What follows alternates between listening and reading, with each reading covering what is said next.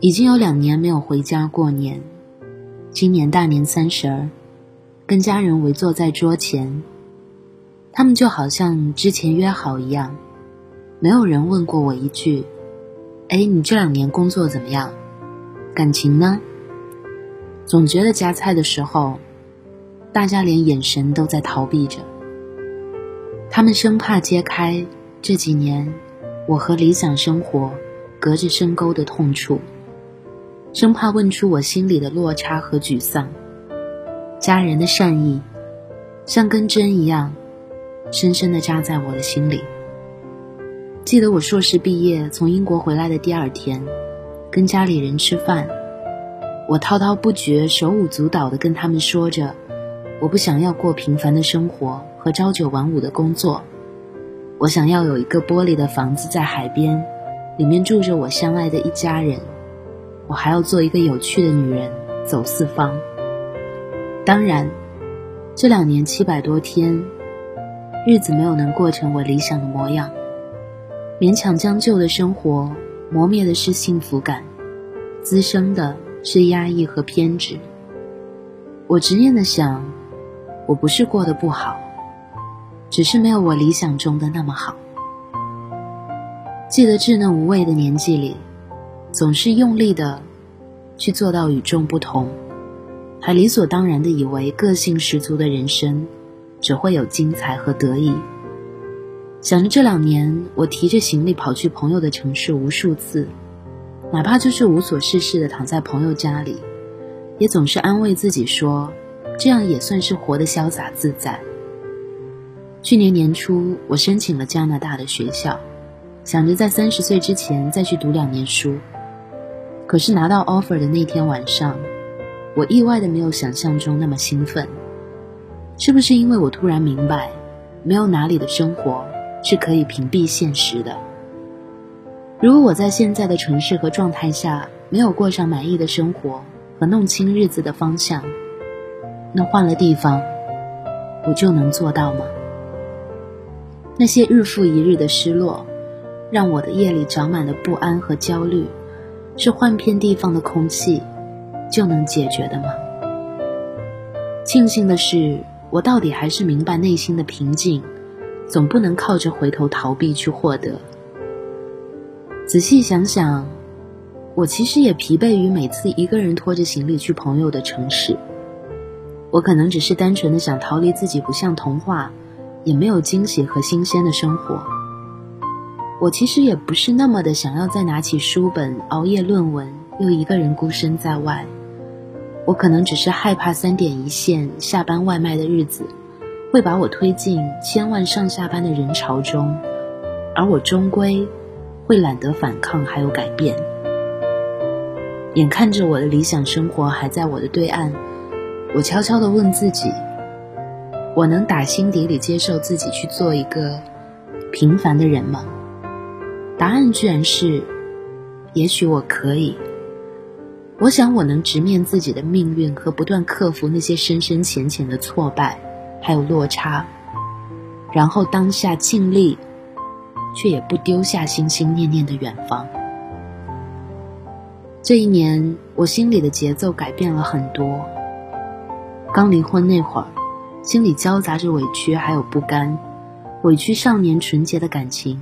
没有能天荒地老，不甘二十出头的自己就失去了对爱的憧憬。那些日子里，我渴望新的寄托，几次周旋，几次落空，几次空欢喜，几次不如人意之后，我想一个人了。我不会喝酒，但是回家有沙发有毛毯，比起那些僵直的拥抱和逢场作戏的笑脸，暖和舒服多了。如今缩在毛毯里的我，依旧想要陪伴和爱情，只是不会再那么卖力和着急。那些日子硬着头皮，心烦意乱，迷茫孤独的彷徨没有了。日子很长，世界很大，人变得很小，但我还是相信会遇到，早晚。我好像喊不出往年那些希望遇见更好的自己的。那种鸡血的愿望，我只希望每一年我都能更好的跟自己贴心的相处，慢慢找到内心恰到好处的平衡和自如，稳定自洽。我没有过圆满，我的每一次自我的选择，总是有一个缺口。可是我也感谢那些缺口，他们一环扣着一环，推着我往前走。这是我最好的朋友，二零一九年过年之前写的一篇文章，距离现在已经一年多过去了。我不知道在过去的这一年，他内心有没有去接受自己是一个平凡的人。只是好像，在二零二零年的开始，当我们看到了这么多的意外，我好像很坦然的接受，我就是一个平凡的人。因为当我面对这些意外的时候，我害怕了，那种恐惧是让你所有的理想。都变得遥远，因为有的时候你会觉得要花很多时间去实现的理想，是非常的不切实际的。从现在开始，我想做一个牢牢抓住看得见、摸得着东西的人，那种实实在在的踏实感。会让我觉得安心。我突然发现，平凡其实也没什么不好。今天的节目就到这里了，欢迎大家添加我的新浪微博木子仙女，还有我的 B 站木子大宝贝，跟我分享你的故事和心情。晚安，好梦。